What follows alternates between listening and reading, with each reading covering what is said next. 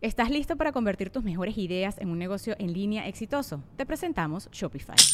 Tal vez no lo sabías, pero nuestro podcast More Than Mamis es un negocio y lo empezamos por supuesto para desahogarnos y hablar sobre la maternidad, no para convertirnos en expertas de ventas y del e-commerce. Así que sí, necesitábamos ayuda para vender nuestro merch y poner en marcha nuestra tienda. ¿Y cómo suena con Shopify? Llegó otra venta. Shopify es la plataforma de comercio que está revolucionando millones de negocios en todo el mundo. Ya seas un emprendedor desde tu casa o desde donde sea, Shopify es la única herramienta que necesitas para iniciar, administrar y hacer crecer tu negocio sin dificultades. Con Shopify puedo gestionar pedidos, envíos y pagos desde cualquier lugar, brindándote toda la información y estadísticas de tus ventas al detalle. Regístrate para un periodo de prueba con tan solo un dólar al mes en shopify.com barra sonoro, todo en minúsculas Ve a shopify.com barra sonoro para llevar tu negocio al siguiente nivel. Shopify.com barra sonoro.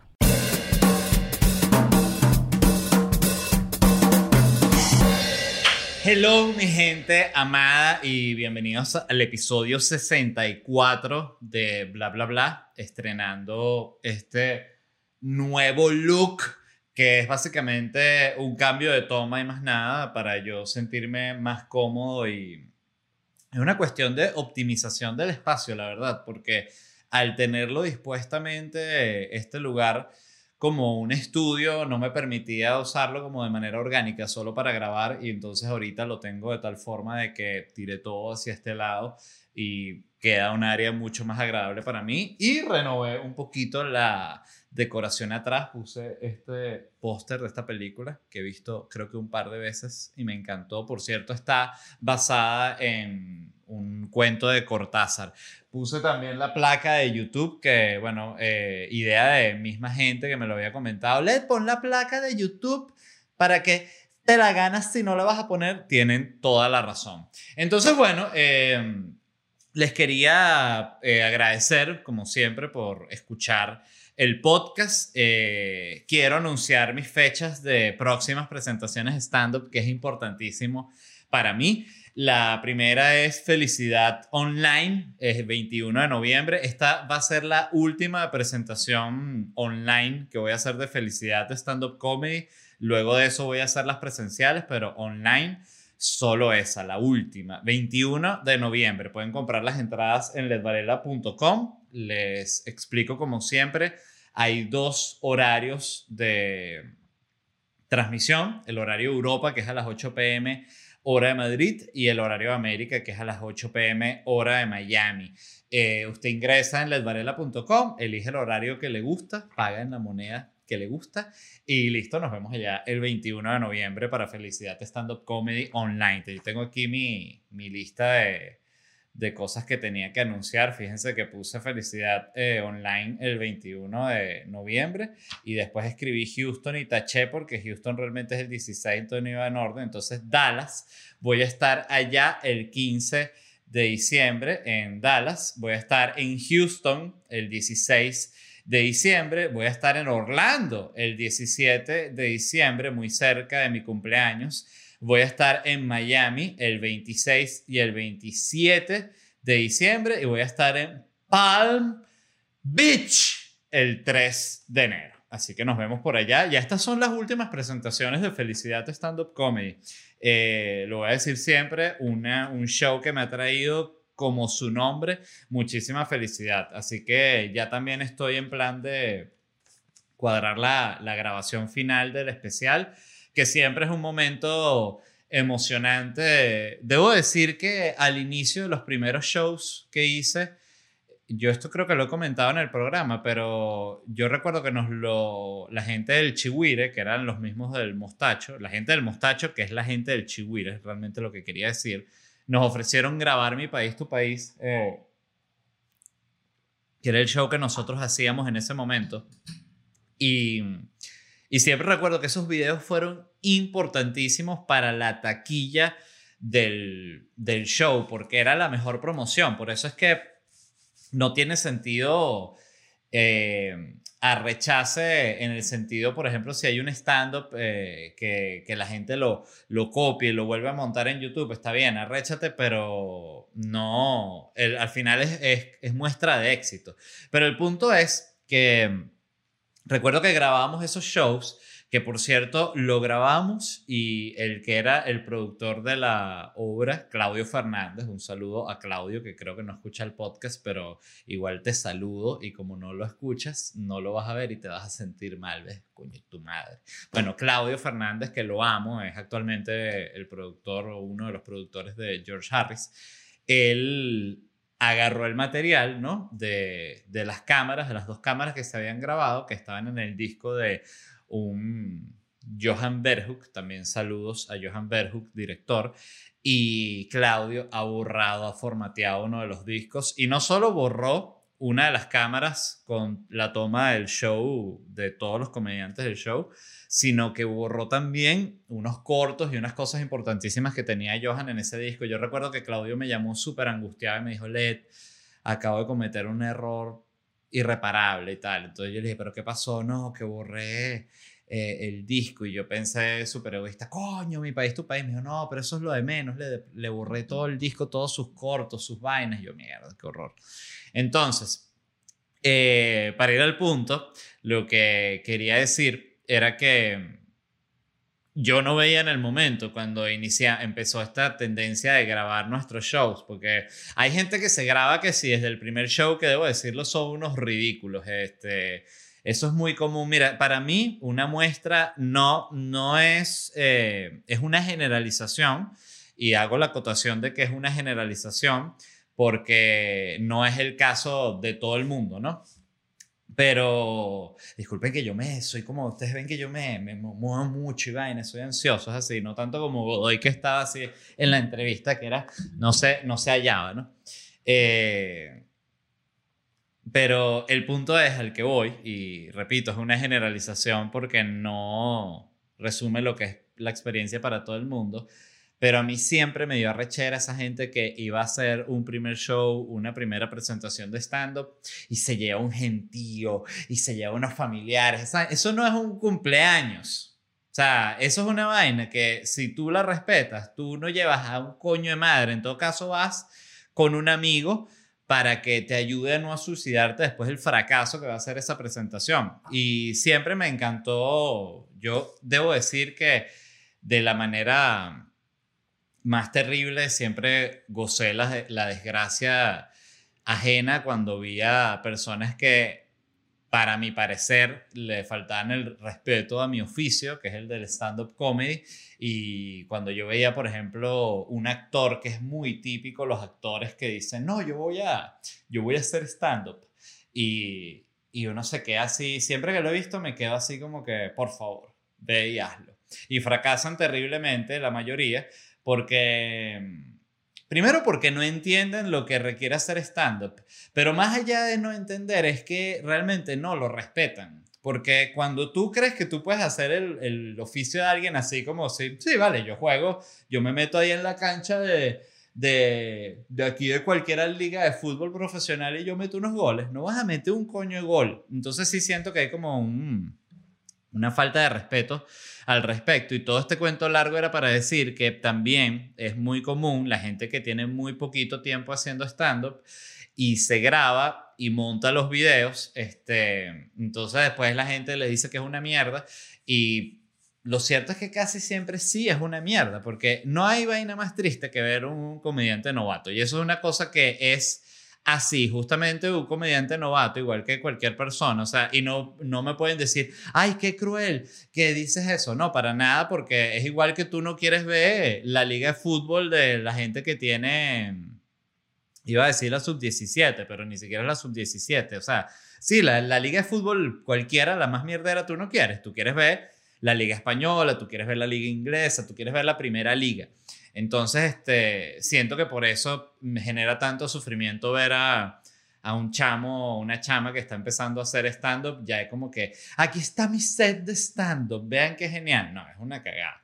Eh, yo recuerdo que lo hice. De hecho, fíjense para que vea eh, cómo me, me agarro en el acto. Yo lo hice. Yo estando empezando en el stand-up, le pedí a un amigo, ve, para que me grabes el set y lo subí a YouTube y todo. Y después lo vi años después y se me había olvidado y dije, no, por favor, eso es, espantoso, me da pena. Y hay otros sets de stand-up que míos que se pueden conseguir en YouTube que me parecen horribles, pero bueno, es parte también de, de la carrera de uno. Y todo esto eh, lo digo porque para mí no tenía como que mayor mística el hecho de grabar un show no, no tenía mayor importancia y, y, de un tiempo para acá sí me he dado cuenta de la importancia que tiene el especial de stand-up como para el director de cine tiene importancia hacer una película. O sea, el especial de stand-up es la... es el... coño, lo que queda de todo ese es, la obra terminada, pues es lo que quiero decir. Es que es la pintura final, es la película, es el, es el disco, es eso, pues. Y, y bueno, me emociona ya estar yendo en la, en la etapa final de este, de este show. Les quería hablar de qué es lo que está sucediendo actualmente en el mundo, porque creo que de verdad a veces tiene sentido evadir el tema y a veces simplemente evadir el tema puede ser hasta gafo. Eh, y lo que les quería hablar era de el tema de las elecciones en Estados Unidos. En este preciso momento que les estoy hablando, vamos a revisar cómo van, está todavía en 264 Biden y 214 colegios electorales Donald Trump. Le faltan, nada, le faltan seis colegios electorales a Biden para ganar. Ya se sabe que en este momento es... Eh, no sé si es imposible que gane Donald Trump, pero si no, es casi imposible. Creo que tendría que ganar todos los estados que quedan, algo así, o cuatro de los cinco, no, no sé exactamente. Pero bueno, el punto es que tiene eso, 264 Biden, 214 colegios electorales Trump, eh, que eso se traduce en Biden tiene 73 millones y Trump tiene 69 millones. Kanye West tiene 60 mil. Entonces está 60 mil, Trump tiene 69 millones, le faltan 68 millones 940 mil votos para alcanzar a Trump y ahí eh, ver si puede alcanzar a Biden que le faltarían 4 millones más de votos. Entonces, bueno, un fracaso Kanye. Debo decir que habla bien de Estados Unidos estos. También leí que no pudo, él no pudo como que completar su, su, su inscripción, entonces solo estaba inscrito en algunos estados, no estaba en todos. Eh, y si no me equivoco, también se retiró, o sea, como que arrancó la elección, pero en determinado momento tú como que te, te retiras, que no sé si eso significa que no te cuentan tus votos, yo creo que igual sí, pero eh, no lo sé realmente. Lo que quiero decir es que me parece que habla bien de Estados Unidos en el sentido de que yo pensé que mucha más gente iba a votar por Kanye. No me imaginé que quedara tan lejos. O sea, yo pensaba eh, que se podía incluso meter eh, como, no en la carrera, en la carrera tipo de que no, que eh, tiene 40 Biden, 38 Trump y, y Kanye está con 36 millones. No, no, no así pero pensé que ponte, si estos números, si Biden tiene 73 millones, Trump 69, yo decía, bueno, eh, Kanye de repente se saca 5 millones de votos. No, está lejísimo, lo cual, de nuevo, eh, deja bien claro que, que, la gente está consciente de que Kanye está más loco que el coño y que, y que bueno, nada, yo diría que de estos 60 mil votos, habría que preguntarse cuántos son jode ya de gente que, ay, sí, Kanye West. Eh, salud, gracias. Eh, hay varias cosas que se han estado hablando mucho. Yo he estado pegado en la noticia, como todo el mundo. Ah, bueno. Y este la verdad, de, manera totalmente enferma, actualizando, actualizando, actualizando, escuchando, aprendiendo las noticias. E, entro incluso como en un ciclo que paso de, de un canal a otro canal, a otro canal, y son siempre, están eh, seis huevones siempre en una mesa y que sí, de verdad, qué bolas que pasó eso. Sí, imposible, no lo habíamos imaginado. Yo tampoco lo había imaginado, aunque bien dijo el analista toda esa eh, estupidez, ¿no? Pero de lo que más se ha hablado en, este, en estas elecciones ha sido uno el tema de las encuestas, que jamás la pegan. A mí, debo decir, y que me corrijan los encuestadores. Pero es impresionante cómo eh, con, el tema de las encuestas parecemos como unos drogadictos. O sea, porque todas las elecciones, eh, todas, todas las elecciones de cualquier país e incluso de otros planetas, aparecen las encuestas, ¿no? Unos meses, las encuestas dicen, ay, que las encuestas tal, las encuestas no sé qué, las encuestas siempre se pelan.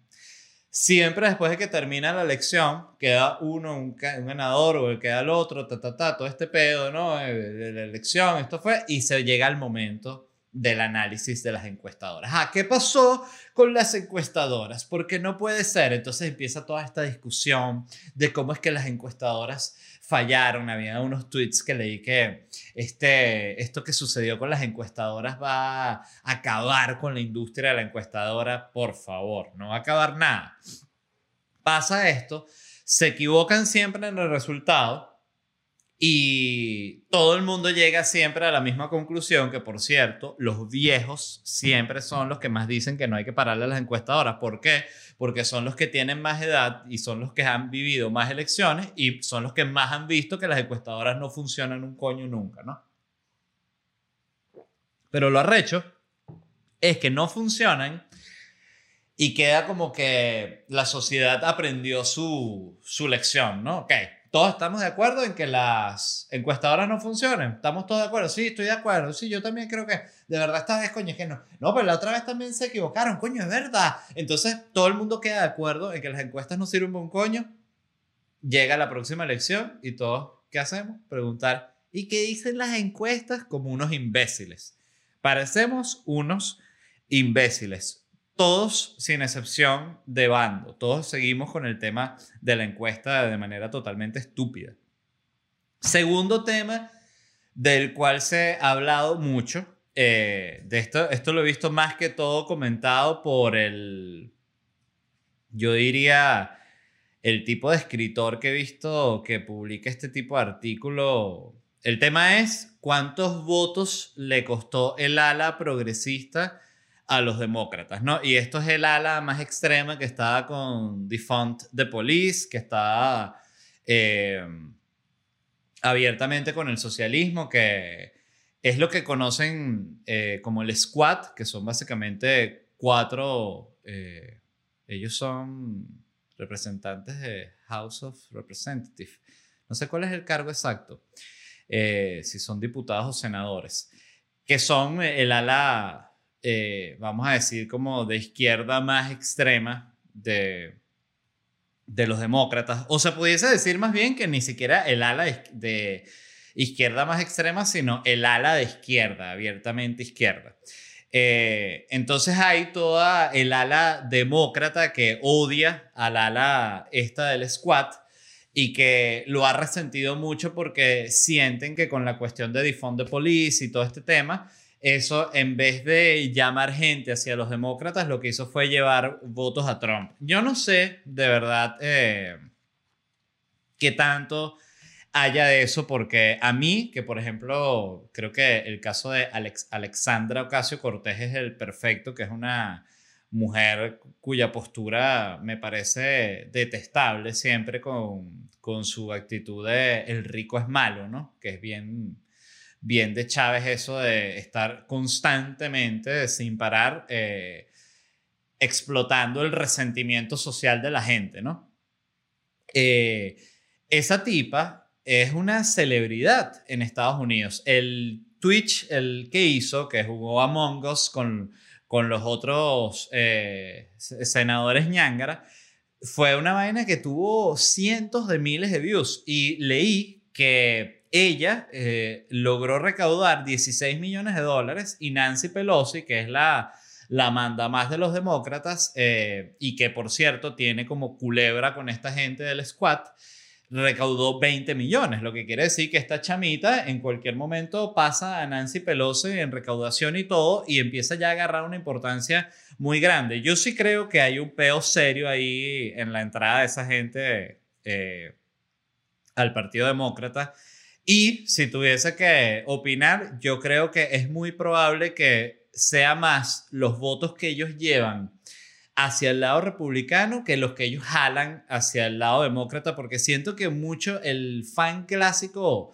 de Alexandra Ocasio Cortés, que es ese como eh, comunistilla de redes sociales que estoy que sí, ya, pónganle impuestos a los ricos, solucionen los problemas así. Es tan fácil, solo hay que quitar el, dinero y dárselo a los pobres. ¿Por qué no lo hacen? Ese tipo de gente, que es la que es fanática de Alexandra, eh, yo siento que también es el tipo de gente que no va a votar y le da la dilla todo y al final es como así, ah, ya voy ahí, mamá, ah, joda. Es ese tipo de gente, ¿no? Creo yo. Entonces yo siento que es más la rechera que generan y que lleva gente al lado republicano. Y con eso entro al tercer punto que quería hablar respecto a las elecciones, que es que Trump parte de lo que, por, por, por lo cual eh, gran parte del ala, del ala demócrata está como sorprendida es porque aumentó el voto, eh, o sea, recibió más votos de la comunidad negra, de la comunidad latina y de las mujeres, que en teoría, según los demócratas, son como, incluso tienen este tono acusatorio como si tú eres mujer o si tú eres negro, tú no puedes votar por Trump, que Nada le da para mí más arrechera a cualquier persona que es que tú le digas por quién tiene que votar, este, pero no como una discusión seria, sino desde el señalamiento. Eh, parte de algo que Kanye West, como, como buen personaje que es y dice mil locuras, también ha dicho mil vainas que son verdad. Y algo que dijo él que a mí me, me agradó muchísimo, que él dijo que él le ladillaba que le criticaran que él siendo negro eh, fuese partidario de Trump, porque dijo justamente parte de la independencia que obtuvimos es que yo le pueda ir a quien se me dé la puta gana. Y estoy totalmente de acuerdo con él y extrapolo eso a cualquier situación. Tú tienes derecho a irle a quien se te dé la gana y ya. Y listo. Entonces, eh, siento que hay mucho de eso, que había tanta, tanto señalamiento de parte del lado demócrata de no puedes votar por Trump si te importa la mujer, que estoy seguro que demasiada gente votó por Trump, no porque le gustara Trump, sino porque simplemente está hasta el culo del, de ese tonito de víctima de, los demócratas. Eh, y bueno, al igual que cantidad de gente saltó del lado republicano para el para el demócrata, en fin. Pero, pero nada, me pareció un punto bien interesante porque es, siento que es aleccionador para el lado demócrata que entiendan que, que coño, que es condescendiente hablarles a las, a las comunidades en ese tono, pues. Eh, que ojo, no que los republicanos lo, lo hagan distinto, pero en el caso de los demócratas me, me parece que impacta más porque se supone que ese debería ser el, el, público de ellos y no lo logran porque es que son malos en comunicación. Eh, y lo otro, ya para cerrar con el tema, es que esto, bueno, esto yo creo que va a ser largo. Eh, ayer en las noticias estaban diciendo que hoy en la mañana ya se sabía quién iba a ganar las elecciones, o sea, ya iban a, a declarar el, el ganador y todavía no lo han declarado. Voy a actualizar una vez más. Yo estoy grabando esto ya en la noche del viernes. Este, no, sigue 264 eh, para Biden y 214 para Trump. Y, y Kanye sí, ya, ya saben que, bueno, igual Kanye activa a tus abogados, eh, que se exija el reconteo si es necesario, pero bueno, eh, esto va a ser largo porque además la, la transición de poder que haya no se va a dar de, manera amable este, de ninguna forma. Y, lo otro es que también que es muy importante saber después de, cualquier elección es que, bueno, que la vida va a continuar. y em, lo otro de lo cual les quería hablar que, que estuve leyendo fue, em, me encontré con este artículo que estaba histérico, es de un un blog que se llama Vol Blog. Coño, no sé, tengo que aprender alemán solo para leer las pocas palabras en alemán que me tocan leer para el podcast. Pero bueno, es básicamente un blog, dice, eh, pensamiento de, leyes de leyes internacionales, o sea, como es un blog sobre ley internacional. Y básicamente el artículo decía, no, Elon, sorry, eh, Marte no es tuyo ni es de nosotros tampoco. Entonces el tipo empieza a, desarrollar, el, que lo escribe se llama Christian Van Eyck, que esto, él es de dónde? Del Leiden University. Y empieza a hablar de que en los términos de servicio de esta cuestión que está instalando SpaceX, que es la Starlink Broadband Mega Constellation, que es esta, eh, como, si no, no estoy claro de qué es, estoy eh, siendo honesto. Este, sé que es una de las tantas vainas que hace Elon Musk, pero bueno, vamos a buscar ya qué es. Starlink, eh, SpaceX. A ver qué es eso. Y Starlink es una empresa que hace billete. Eh, no, es una constelación de satélites de Internet con el objetivo de brindar un servicio de Internet de banda ancha, baja latencia y cobertura mundial a bajo costo. O sea, esto en teoría es como para masificar el Internet. Entonces, em, el punto es que esta persona o esta gente del blog de Volkert Search Blog eh, estuvo leyendo los términos de condiciones y los términos de servicio de esta cuestión que publicó SpaceX sobre el Starlink, sobre esta red, coño, de satélites, pues. Y en la vaina dice que, que perfecto, que todo esto va a funcionar en la Tierra y en la Luna y afuera de la Tierra, en la, como en la, sí, en la, iba a decir en la, en la corteza, pues, la atmósfera de la Tierra eh, bajo las leyes de, del gobierno de, de, California, el estado de California, que es donde está como instalado esta sede de SpaceX, me imagino que es la que maneja el aspecto legal, pero dice en la, en el, en la misma términos de servicio que Marte es como un planeta libre y que se va a manejar. Ya les voy a leer exactamente lo que dice. Eh, Ajá, dice los servicios que se que vamos a proveer en la Tierra o en la órbita alrededor de la Tierra o en la Luna serán gobernados y como manejados de acuerdo a las leyes del Estado de California eh, en Estados Unidos. Y aquí es que se pone la cosa interesante. Dice, para servicios eh, dados en, en Marte, o envía a Marte por esta vaina de Starship, toda esta cuestión, o cualquier otra especie, eh, nave para colonizar, las partes firmantes reconocen que Marte es un planeta libre, por lo cual, por lo cual no ningún gobierno basado en la Tierra tiene autoridad para, para gobernar sobre nada que sea actividades marcianas, ¿no? Entonces, este tipo, ellos lo que básicamente inician la discusión legal sobre si esto que, que está proponiendo SpaceX tiene sentido o no. Y hablan sobre, básicamente, eh, sobre algo que yo no conocía que se llama el Tratado sobre el Espacio Ultraterrestre. Y esto es un tratado que se firmó en 1967, que estos son dos años antes de la llegada a la Luna. Fíjense como ya Claro, aquí ya los gobiernos estaban, los, los rusos habían mandado el Sputnik, el, otro a, Yuri Gagarin, Gagarin, no sé cómo se pronuncia, entonces ya estos que no, que van para la luna, entonces no, miren, vamos allá ahí poniendo algo sobre papel porque la cosa se está poniendo extraña. Y es un tratado, básicamente el tratado que firmaron los países del planeta Tierra para, básicamente, establecer cómo son todas las leyes eh, con respecto a la luna y a los planetas que están por ahí, ¿no? O sea, este... Eh, y el objetivo principal de este tratado realmente es que está prohibido instalar armas eh, nucleares tanto en satélites como en la luna. ¿Esto es para quién? para Rusia y para Estados Unidos, porque más nadie anda en ese pedo. China, China ahorita quizás, no, y si pongo un cohete para para que vaya desde la luna, para donde yo, no, no se puede. Ah, bueno, entonces no lo hago.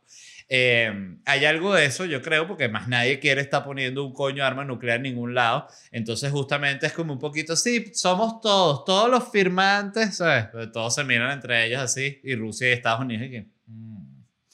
Entonces, eh, lo otro que básicamente que deja claro este tratado es que está prohibido reclamar los recursos naturales de planetas o lunas porque esos recursos son de la humanidad. Entonces, eh, primero, hablemos de lo ridículos que nos vemos los humanos, si nos están escuchando los extraterrestres, aquí que no podemos todavía ni nosotros llegar a Marte, ya estamos con papel, que ese es mío, que ese no es del otro, ese sí lo va a agarrar, pero hijo, crea primero la nave para ir y luego discute de quién es la vaina. Esto es la clásica, de la, la gente que tiene una idea mierdera que no va a llegar a ningún lado, eh, que no la, no la han ni anotado en un, en un Google Doc y ya están. Pero ¿y cuál es tu porcentaje? Yo tengo 35%. No, yo voy a querer más porque cuando dijeron la idea, ay Dios mío, pero háganla, háganla y luego discuten. Entonces, eh, primero eso, quería decirles lo ridículo que nos vemos, pero estuve leyendo este tema y me pareció interesante porque... Eh, Ojeando el artículo este salieron unos términos que yo no, no conocía, que son términos que se usan en, en, el mundo legal.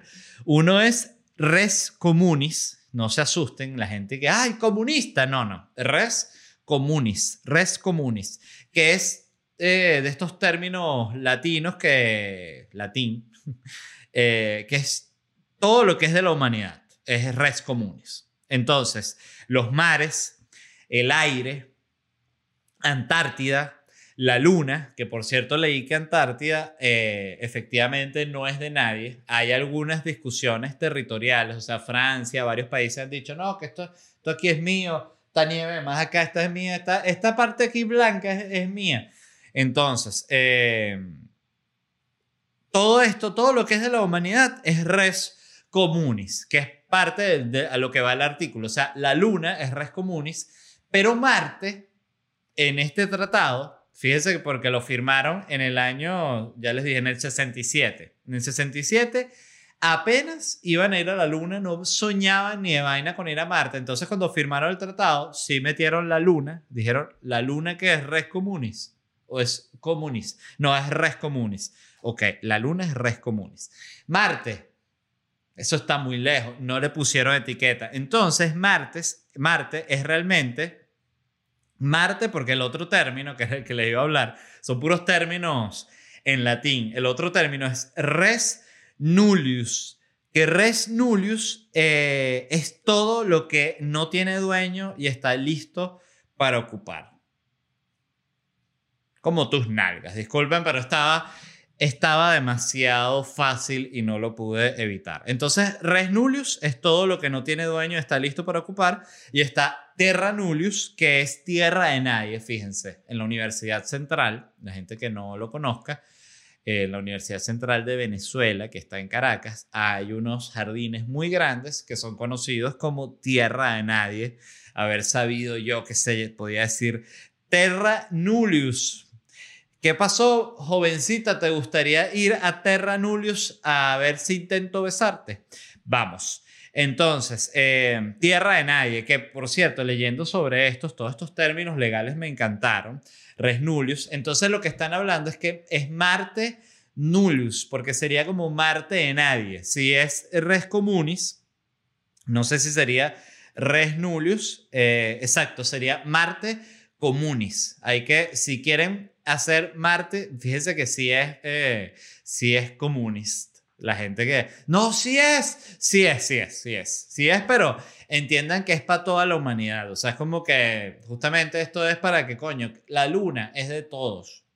y China de quienes no, China de los chinos, Rusa de los rusos, eh, Venezuela de los chavistas y la luna es de todos. Entonces también importante para que la gente sepa que la luna es de todos para que cuando venga cualquier eh, galán de baja categoría a regalarte la luna y te diga, te doy la luna, tú le puedes decir, mi amor, la luna es mía, lo dice el tratado sobre el espacio ultraterrestre. Eh, leí, eh, revisando este tema, que solo hay dos lugares en el planeta Tierra, solo dos que son considerados tierra de nadie. Uno es un lugar que se llama Birtawil, que les tengo que leer la historia porque me pareció fascinante. Birtawil, que significa en árabe el pozo de agua alto, es un área de 2.060 kilómetros cuadrados a lo largo de la frontera entre Egipto y Sudán. Ahora escuchen esto. Esto también es llamado el triángulo de Birtawil, a pesar de su forma trapezoidal. Ok, ta, ta, ta, ta, ta, pipa. El única área administrativa, no sé qué, ok. Entonces miren lo que, lo que pasó aquí. Hay un área entre Sudán y Egipto, ¿no? Que son dos áreas, ¿no? Realmente. Esta parte se llama Birtawil y la otra que se llama el triángulo de Halaib que está más arriba, ¿no? Entonces esto lo digo, lo estoy mostrando así para que se ubiquen. Aquí arriba está el triángulo de Jalabib y aquí abajo está Birtawil. Estas son dos áreas que están como medio en discusión entre Sudán y Egipto. Entonces ya que saben cuáles son las dos áreas, les voy a leer lo que sucedió, la historia de lo que pasó.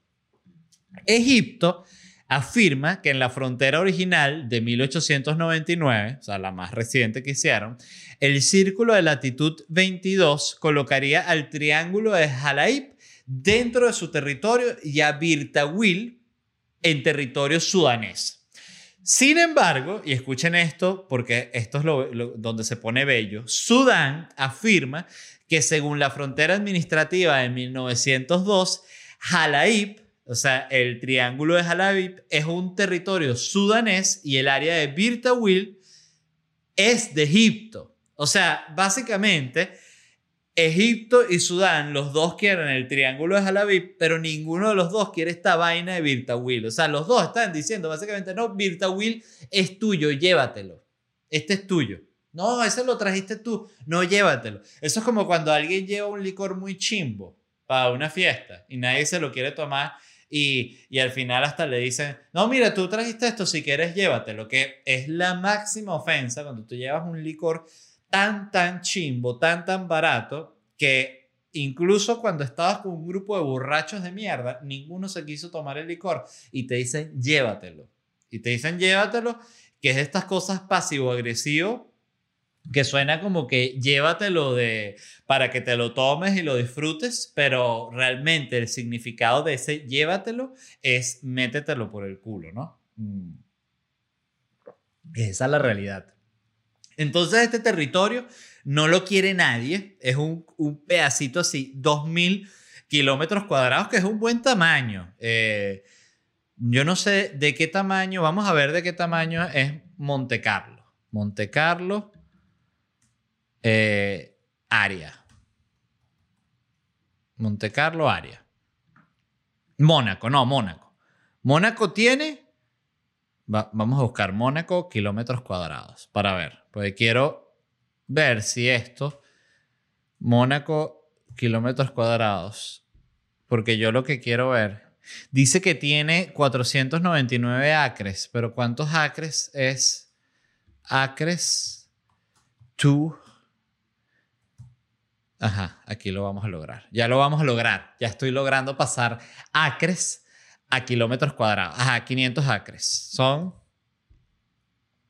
2 kilómetros cuadrados. O sea, es, grande esta vaina de el, ¿cómo se llama? El Virta Wheel. Porque yo lo que estaba diciendo era, el, el problema con Virta Wheel es que nadie quiere esa vaina. Eso tiene un, un lago y todo. Que fíjense que está bueno. Porque tú me dices, no, pero eso está seco. No, eso tiene un lago.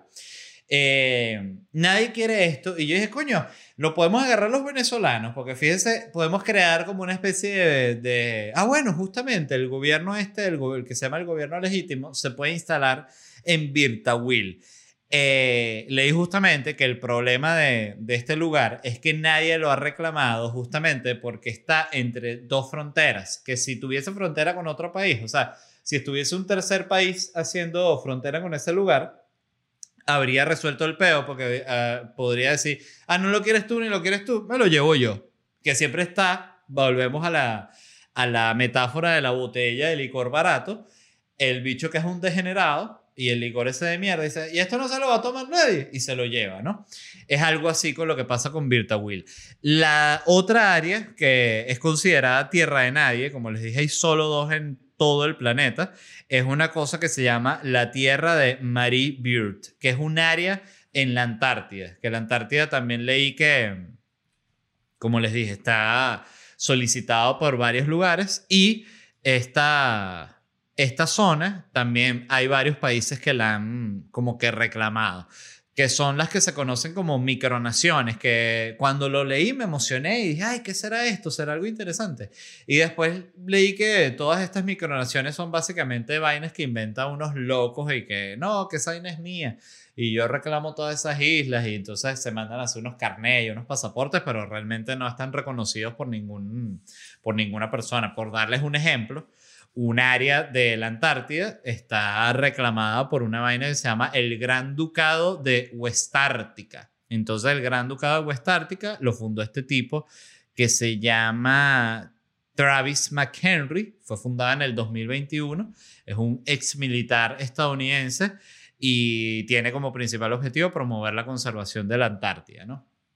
No es como que él va a ir para allá a matar a una gente que quiere romper, no, no. Este, él ni siquiera vive ahí, él está como que él reclamó eso. Entonces son más bien como movidas mediáticas más que otra cosa. Pero el punto es que Elon Musk evidentemente se quiere quedar con Marte.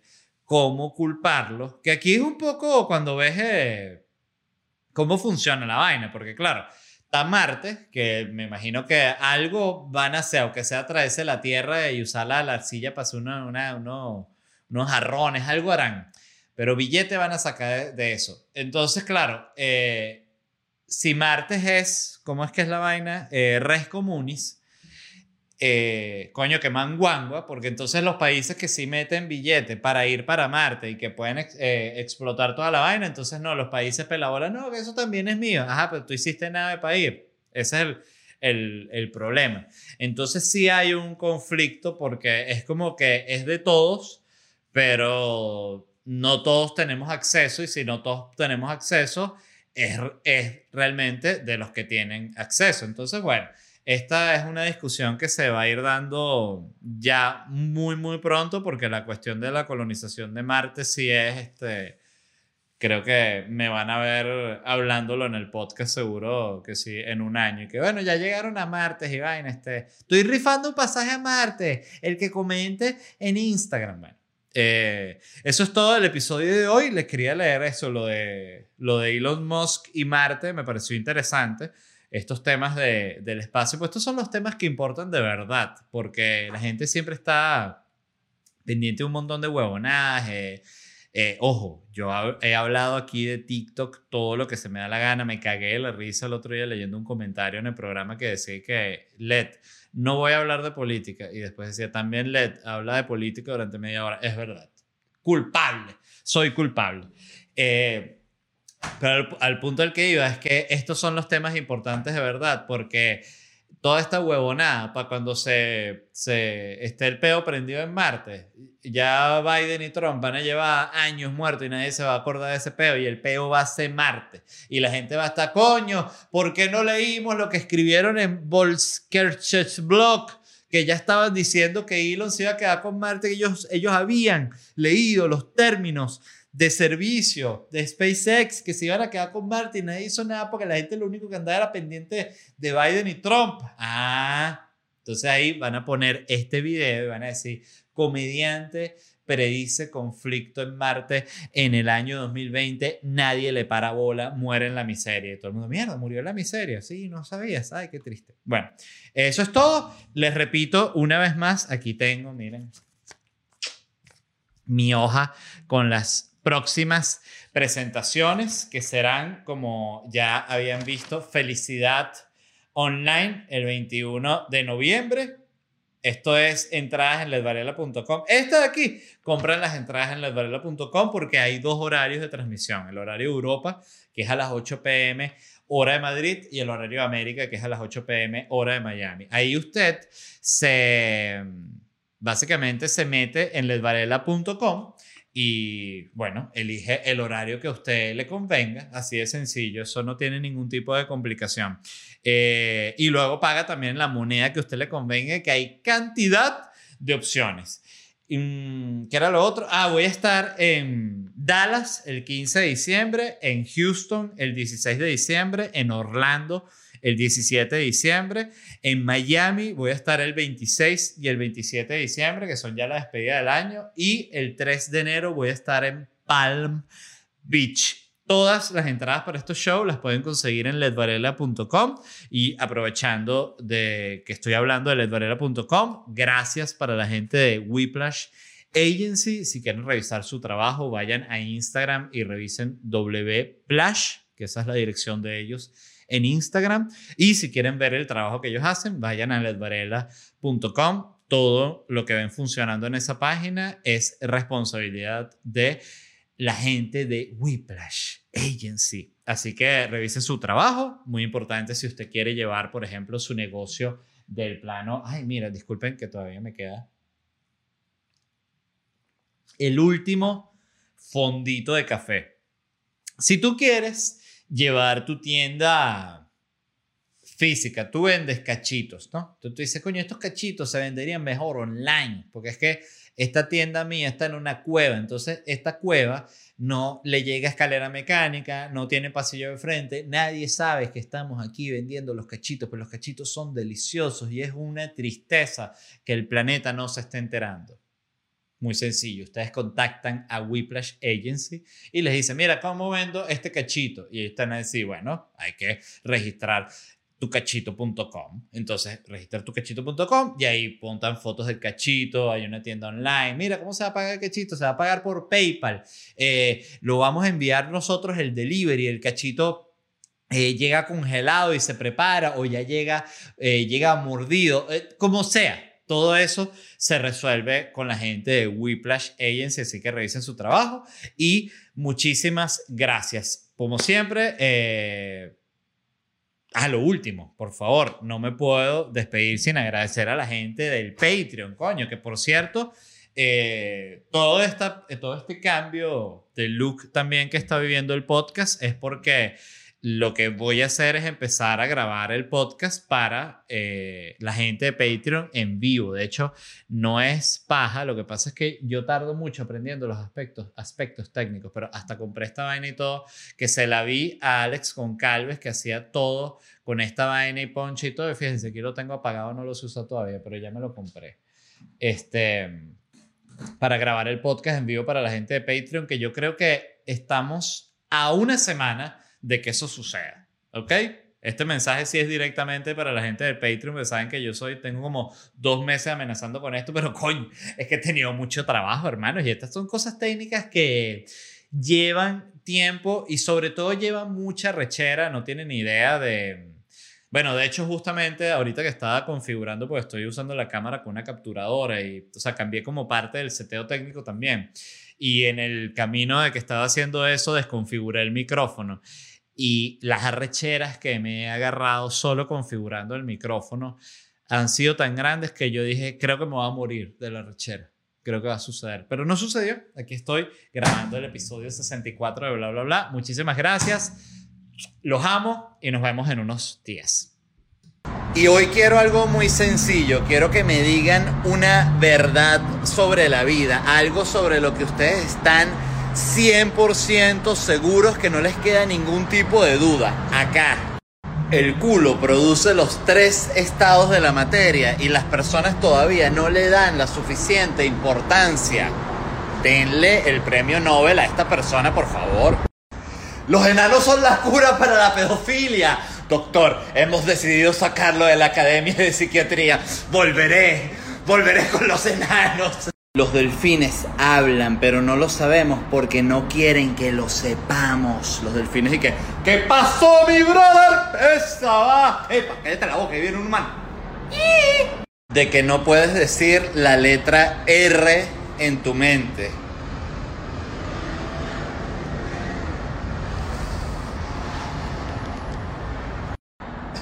Al entrar en la adolescencia, el cuerpo dice, Goodbye, serotonina. Hello, pelos en el culo. La gente que fuma piedra vende cosas baratas. Entonces hay que buscar al piedrero que venda Bitcoin. Que no vale la pena dejar la putería por un hombre. Todos son la misma mierda. Era más feliz siendo puta. Ezequiel 25, 17. Apenas te pintas las uñas de automático, te pica el culo. Interesante. Historias del mundo real de las mujeres. Que en Venezuela viene otro apagón porque van tres días que no quitan la luz. ¿ah? Estas son las cosas que las lee alguien de primer mundo y se queda y que... ¿Cómo? Que por andar de rumba todo este fin ya tengo COVID de nuevo. ¿Qué tienes, chama? COVID otra vez. Este 21 de noviembre es la última presentación online de Felicidad Stand Up Comedy. Estará en dos horarios de transmisión, el horario de Europa y el horario de América. Y el show quedará disponible por 24 horas. Entradas en ledvarela.com.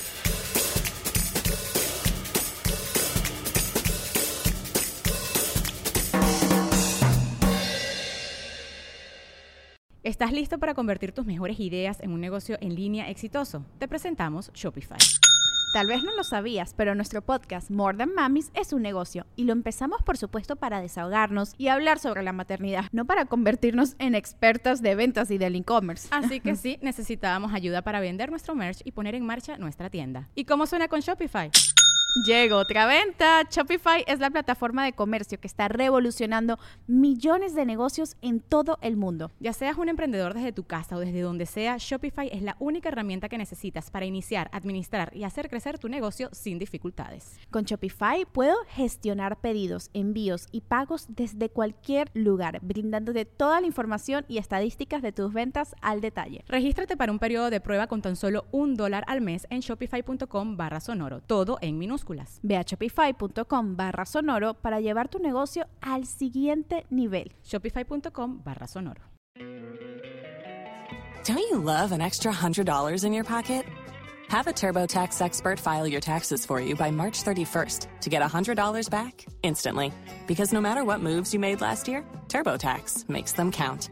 That means getting $100 back and 100% accurate taxes only from Intuit TurboTax. Must file by 331. Credit only applicable to federal filing fees with TurboTax full service. Offer can be modified or terminated at any time.